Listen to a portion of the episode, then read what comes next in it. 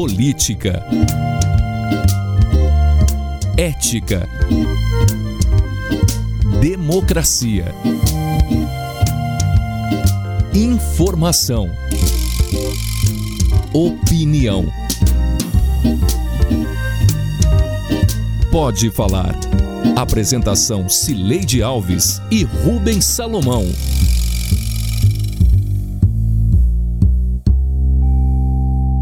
Oi, gente. Rubens Salomão e eu chegamos para a edição número 106 do Pode Falar, o primeiro podcast de política de Goiás com trilha sonora de Beto Estrada. Eu estou no meu isolamento social e Rubens no estúdio da Sagre 730 em Aparecida de Goiânia. Oi, Rubens, tudo bem? Oi, Sileide, tudo bem? Um beijo para você assim à distância. A gente teve alguns encontros aqui físicos, né, por conta de preparações, enfim, reuniões aqui da cobertura das eleições deste ano. Mas a gente vem, resolve os problemas que tem de resolver e logo se afasta de novo. Vamos que vamos, Sileide. Política aí com a eleição já em curso, né? Agora com propostas, enfim, e claro, com outras análises também da, da política. Sileide, bora! De mel entre o eleitorado de Goiânia e o governador Ronaldo Caiado, as atitudes mais conciliadoras do governador e sua possível influência, assim como a do prefeito Iris Rezende na eleição da capital, são os temas deste episódio do Pode Falar.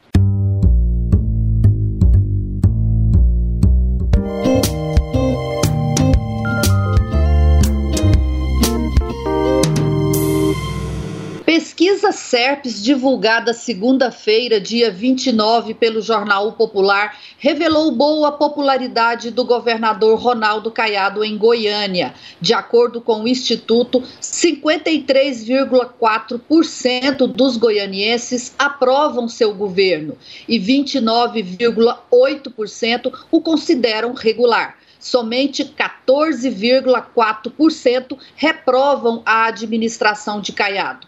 Esses números coincidem com a conduta que o governador adotou a partir de agosto, quando trocou o figurino de confronto, o qual usou e abusou em um ano e meio de governo por um estilo de moderação. Se existe uma discordância entre a posição do isolamento social, isso não é motivo para se ter uma ruptura do ponto de vista de governabilidade. Não existe isso. Tá certo? De maneira alguma. E tanto isso não existe que a vida toda ele continuou repassando a Goiás, esteve em Goiás já oito vezes, continuará vindo a Goiás com mais frequência, porque ele sabe a maneira acolhedora com que ele é recebido aqui. Não existe nenhum, nenhuma estranheza em relação a isso. Este é o novo Ronaldo Caiado. Nesta entrevista ao Popular, ele usou de moderação ao justificar sua defesa agora veemente do presidente Jair Bolsonaro, bem diferente do Caiado de 25 de março. Há 14 meses eu busco essa saída para Goiás. Há 14 meses nós fizemos todas as exigências que o Tesouro Nacional nos impôs. Qual solução foi dada a nós até? O que, é que nós estamos sobrevivendo até o momento? Por decisões do Supremo. Nenhuma decisão foi dada a Goiás. Depois de cumprir todas as etapas para buscar a renegociação das dívidas. O confronto do governador com Bolsonaro foi o ápice de um ano em que ele entrou em muitos embates e o maior deles foi com a empresa italiana Enel. Então não venham com essa tese que, olha, isso aí realmente é, extrapola a prerrogativa do governador. Estão enganados. Estão enganados. É, Estado de Goiás não vai ser governado por Roma. Estado de Goiás vai ser governado pelo governador Ronaldo Caiado. E eu tenho é, garantias constitucionais, tá certo? Que eu não posso admitir que qualquer empresa amanhã venha cobrar tarifas no valor que cobra para fornecer energia elétrica e impõe a todos os goianos, independente da cidade, da classe, da sua atividade, prejuízos de tamanha ordem como eles estão impondo neste período. Ronaldo Caiado ameaçou encampar a empresa em novembro do ano passado, depois de várias batalhas políticas. Sua disposição para um enfrentamento aumentou durante a pandemia, mas começou a arrefecer em 5 de junho. Neste dia, o governador se reencontrou com o presidente na inauguração de hospital de campanha em Águas Lindas de Goiás. Em agosto, Caiado abandonou a defesa intransigente das medidas de isolamento social e foi cuidar de seu governo. É assim que ele se encontra atualmente, meio que mediando as coisas, né, Sileide? É, Rubens, é, acho que a gente até falou sobre isso aqui no nosso programa, né, dessa mudança aí de figurino. E acho importante pontuar os fatos, como eles aconteceram.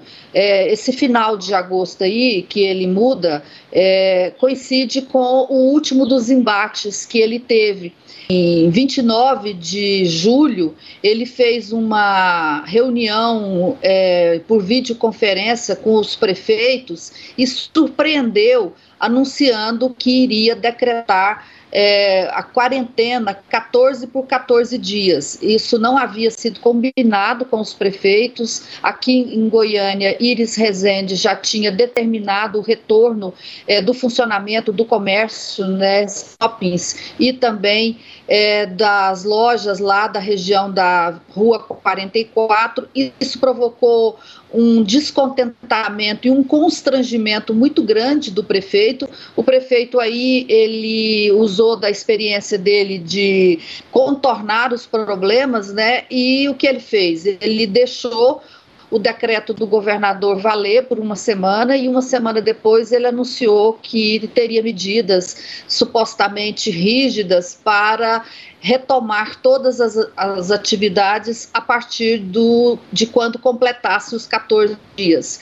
E é, portanto, 14 dias depois desse 29 de julho, as atividades voltaram a, a funcionar normalmente em Goiânia, mas deixaram aí é, esse mal-estar entre o governo e os prefeitos, em especial Goiânia é, por conta disso que o governador havia feito o, o ano todo, que é era uma, uma, posição autoritária. Ele decidia e mandava os outros cumprirem.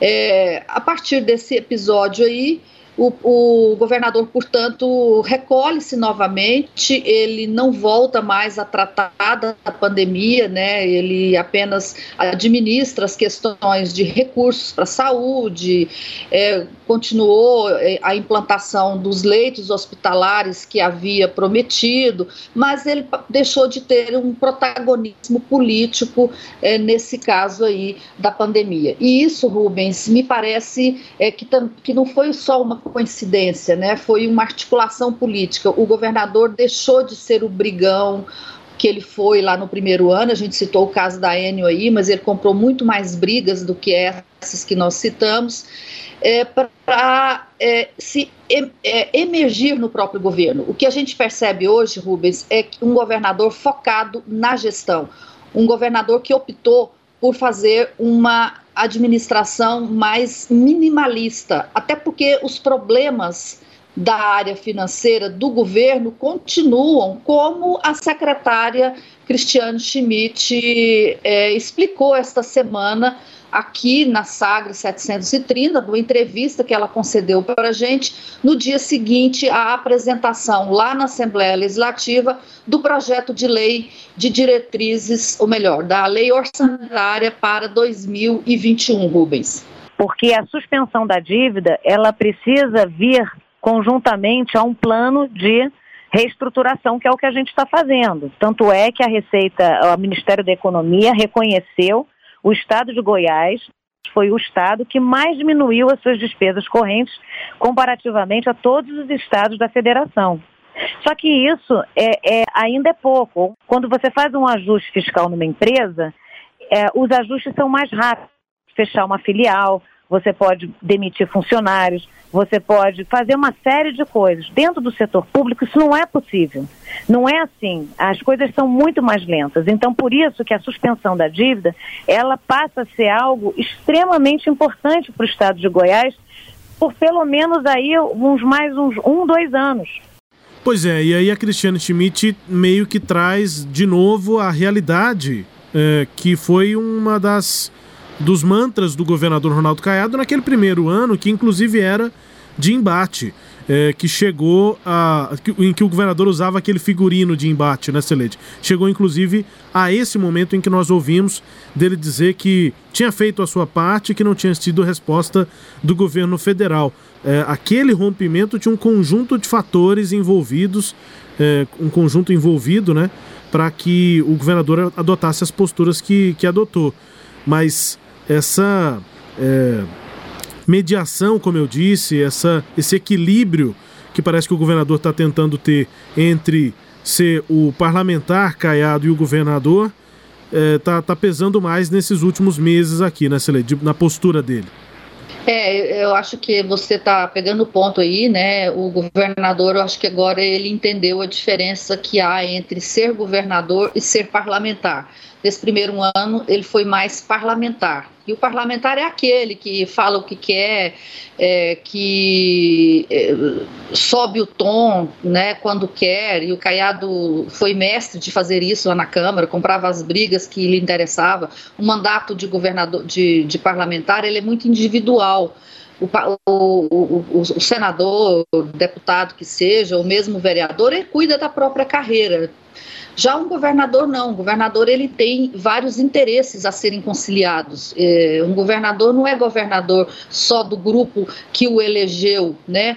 É, como um deputado é, porque deputado é de grupo, ele é de nicho, governador não. Governador, mesmo que é, ele seja eleito com mais força por um grupo político, ele só ganha a eleição se ele tem a maioria dos votos, né? Aí você tem uma base maior da sociedade. Daí que você precisa de governar para a sociedade como um todo. Eu acho que o, o presidente Jair Bolsonaro é, ele um pouco que mudou nesse sentido, né? A gente percebe isso até aqueles períodos ali é, de maio, junho, em que ele estava apoiando as manifestações antidemocráticas, em que ele é, subiu em, em palanques aí que condenavam o Supremo e o Parlamento, ele estava muito voltado para o público fiel, o público bolsonarista, que representa hoje na faixa de até 30% dos eleitores. Hoje o Bolsonaro se aproximou do Centrão e também se aproximou muito do próprio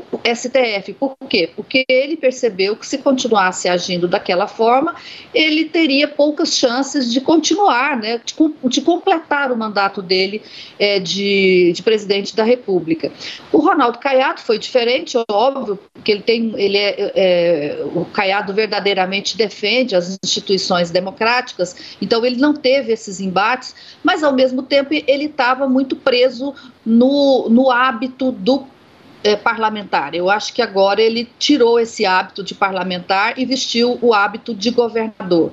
E, só que ele sabe que o Estado tem dificuldades para fazer uma, uma gestão exuberante, uma gestão cheia de investimentos. E essa fala que a gente ouviu agora da Cristiane Schmidt, ela, como você disse, traz é, o, a realidade de volta. E qual é a realidade? A realidade é que o governo não tem recursos para fazer grandes investimentos. O governo precisa gerir bem a máquina pública para ela fazer o arroz com feijão. O que, que é o arroz com feijão?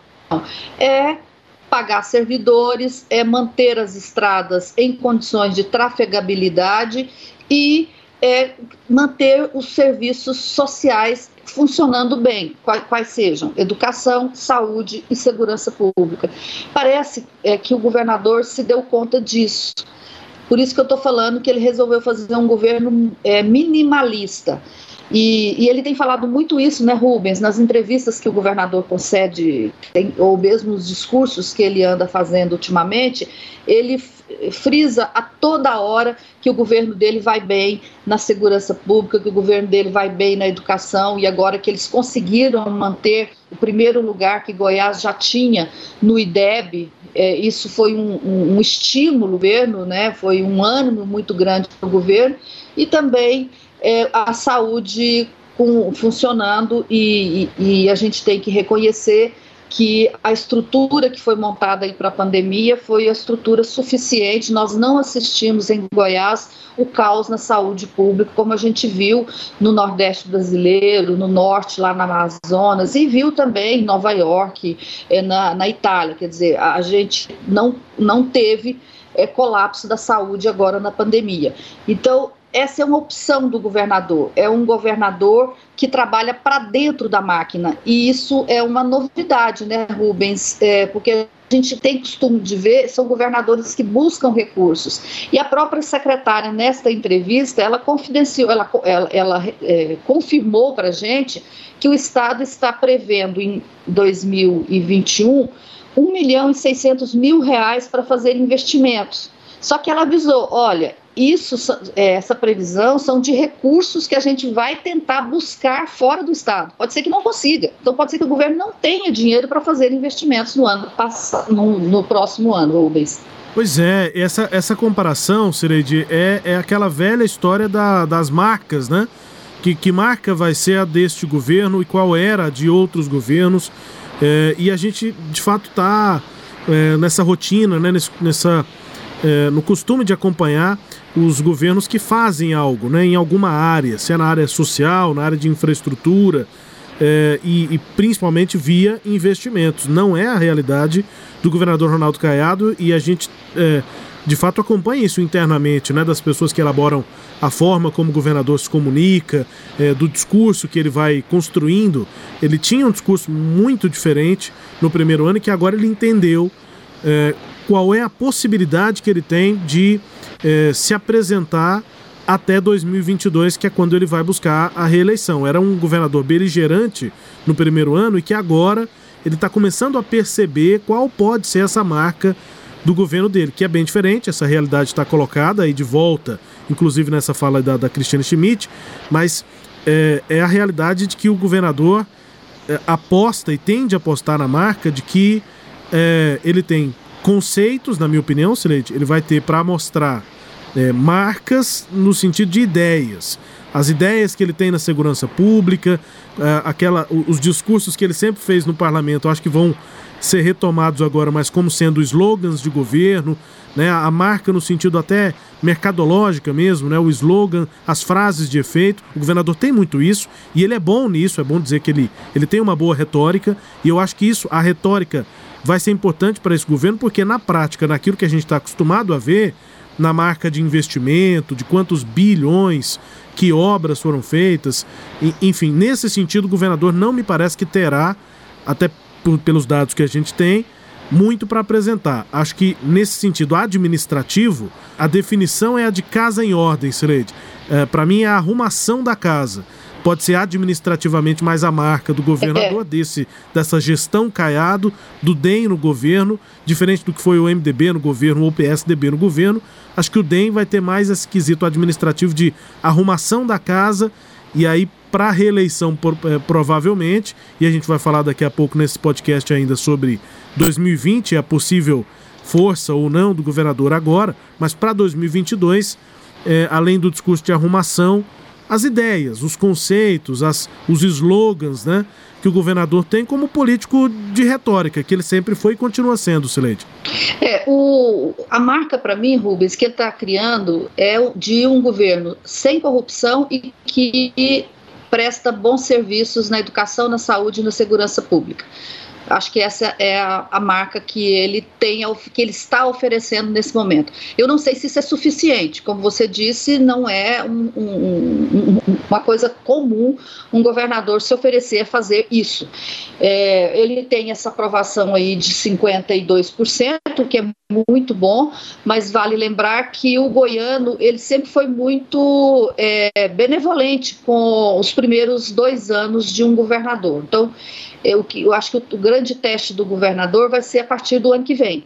A gente vai saber se isso é suficiente, se o, o eleito está satisfeito com essa marca que Caiado está lhe oferecendo.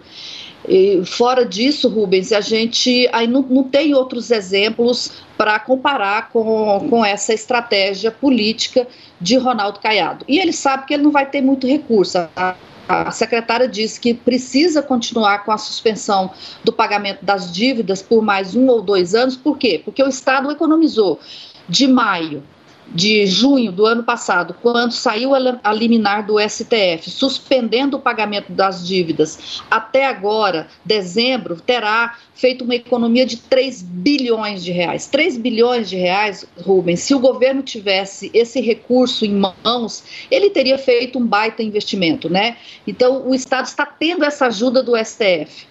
E é, se perder essa ajuda no ano que vem, é, pode ser de fato um grande problema. Então, acho que a gente vai ter que esperar agora o ano que vem para ver, primeiro, o eleitorado topa essa marca? É suficiente? Dois, o governo vai continuar mesmo com a suspensão da dívida, né? Há uma ação de novo no STF para prorrogar, porque a suspensão é, vence agora é, nesta semana, no começo dessa próxima semana, e é, o, a, o, Estado espera essa nova liminar, e aí é que a gente vai saber como é que esse governo vai se desenvolver no próximo ano, sem recursos para investimento e com essa questão aí de reestruturação administrativa. Rubens. Acho que você detalhou, destrinchou bem, Celeste, o que eu tentei dizer com o conceito de arrumação de casa, né? Ou, ou o arroz com feijão que a Cristiane Schmidt disse. Acho que você detalhou perfeitamente. E aí, a partir de 2021, estou com você, a gente vai ver mais precisamente como é que isso vai acontecer. É, até porque depois de 2020, com a eleição municipal finalizada, aí começa a eleição de 2022 já em janeiro, dezembro. É, né, de, dezembro agora, de janeiro de 2021, aí já é campanha de 2022, aí é, é reeleição ou não de Ronaldo Caiado, e aí as coisas vão ter que estar mais prontas, né, Celede? Exatamente.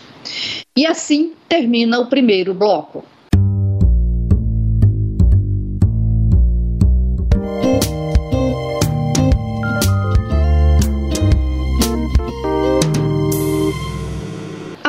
Pesquisa SERPES também revelou a popularidade do prefeito Iris Rezende. Seu governo tem apoio de 50,2% dos goianienses e reprovação de 13,5%.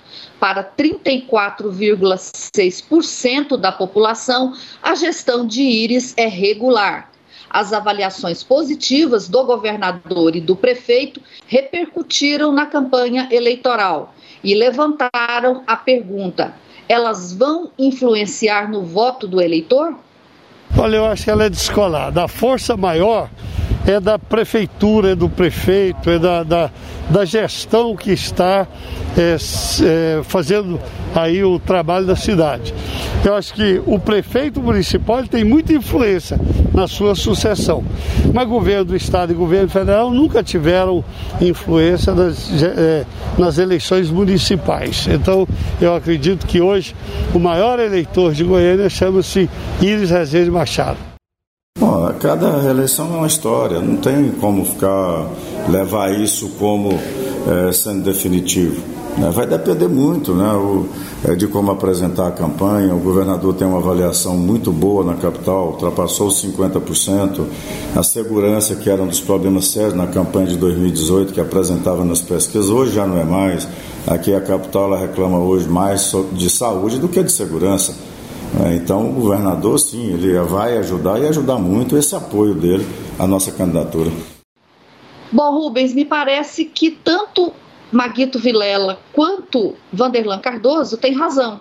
Eleições costumam ter essa chamada influência vertical, quer dizer, uma eleição de prefeito sofre influência do prefeito, para o bem ou para o mal. Se ele estiver bem, ele se elege ou ele ajuda a eleger seu sucessor. Se ele estiver ruim, ele pode perder, assim como estragar a campanha do seu sucessor.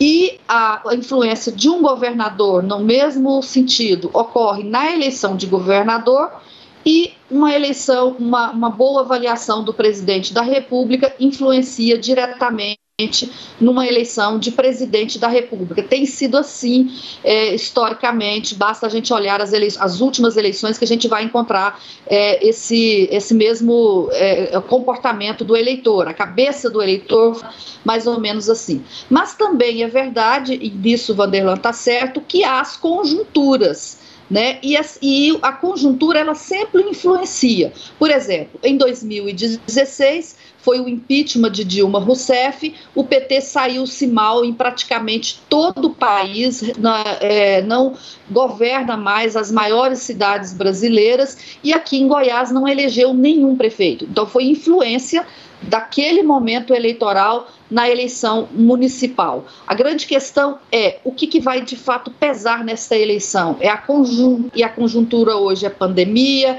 é a aprovação é, do prefeito e do governador, assim como também do presidente da República, ou vão ser as questões eminentemente locais e aí o candidato a governar a prefeito que mais se identificar com Íris é quem tem mais chance eleitoral, Rubens.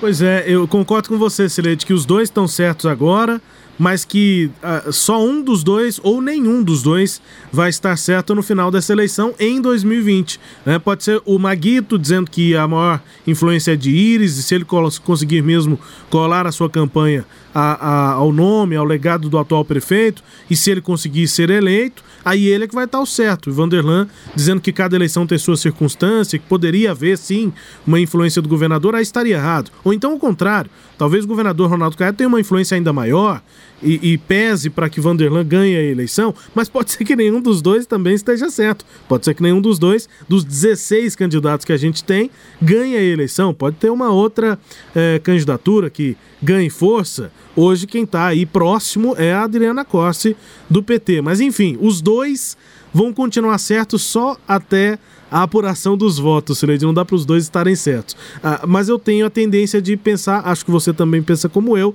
que a influência vertical ela é mais é, próxima, né? Ela é mais é, palpável, mais factível até para esse processo também de 2020 por conta da, é, da difusão dessa campanha. São muitos nomes e aí essa influência vertical do prefeito para o próximo prefeito acaba sendo muito mais é, real, Sileide. É, eu concordo com você. É claro que na, na, a, nesta eleição, o Vanderlan Cardoso, que é o candidato do governador, ele está bem, ele já saiu bem na, nas pesquisas. Então, hoje, independentemente da gestão do governador, ele tem chance de ir para o segundo turno, né? É, ele é senador, ele, tem a, a, ele é conhecido do eleitor, que é um fator importante para o começo de uma campanha. Então, lá na frente, se ele precisar de um empurrãozinho para ir para o segundo turno, por exemplo, aí a popularidade do governador vai ajudá-lo, com certeza. Né? O governador não vai eleger o prefeito sozinho, mas vai ajudar. Agora, se o governador tivesse escolhido mal o seu candidato, se fosse um candidato sem muitas competitivas, é, ele, ele não ia fazer milagre. Eu acho que a gente viu isso em outras eleições em Goiânia, que é, Marconi Perillo tinha boa aprovação, especialmente nos dois primeiros governos dele, e ainda assim ele perdeu a eleição e, na minha opinião, perdeu porque escolheu mal seu candidato em Goiânia, um dos fatores né, que, que, que ajudaram o governador a perder as eleições. Bom, e é isso. Essa é uma história que a gente ainda vai contar ao longo dos próximos podcasts até a data das eleições. E para encerrar o programa de hoje, o quadro Língua Solta, com a música tema Mundo Melhor, da primeira banda goiana de rock, o Língua Solta.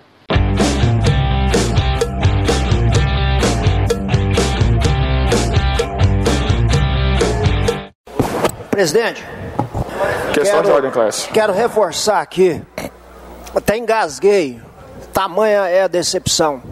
Aquele compur do qual Vossa Excelência faz parte, representando as entidades aí de Goiânia, e essa casa tem uma cadeira cativa lá legítima, e que eu, eu, eu, o vice-presidente dessa casa, sou indicado lá, lá tem um secretário irresponsável, um menino irresponsável, um menino que colocaram lá, eu sei porquê, não sei quais são as razões.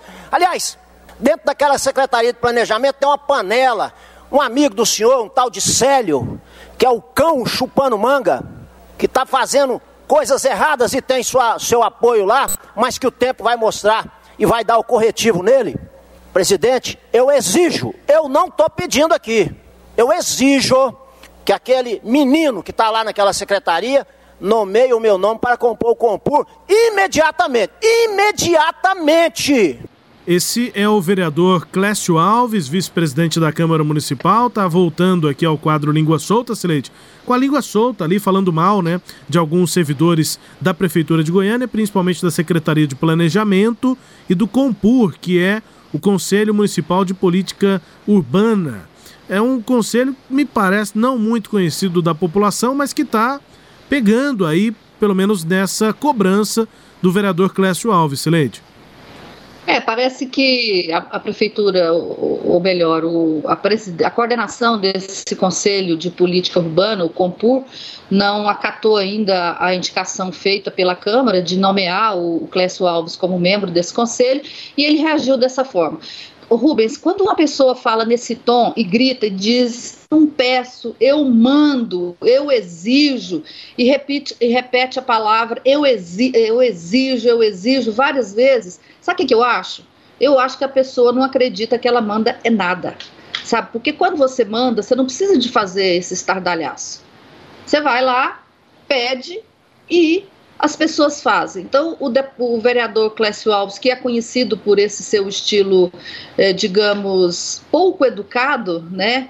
É, de, o estilo de que acha que ser mal educado é que é bonito e que eh, gritar é que faz a, a hora e a vez, ele é, volta aqui para o nosso quadro por conta disso. Agora, essa fala do vereador ocorreu na segunda-feira, na sessão ordinária de segunda-feira, dia 29. Eu acompanhei a sessão, Rubens, porque foi a primeira sessão da Câmara depois daquela é, é, sessão que ocorreu na semana anterior, 24 de é, setembro, quando houve aquela lambança lá na comissão mista em relação às emendas do plano diretor. Só para o nosso ouvinte que não pegou o programa passado, foram apresentadas é, quase duas centenas de emendas. O relator o Cabo Sena acatou todas elas, três dessas emendas mudavam, é, aumentavam a zona urbana de Goiânia para atender aí os loteamentos e, e, e, a expansão imobiliária de Goiânia e também o adensamento de alguns prédios. Isso foi um escândalo, porque é, esse, essa emenda foi aprovada por um grupo de oito vereadores que se mantiveram anônimos, tentaram se manter anônimos e depois a imprensa descobriu que esses vereadores que tentavam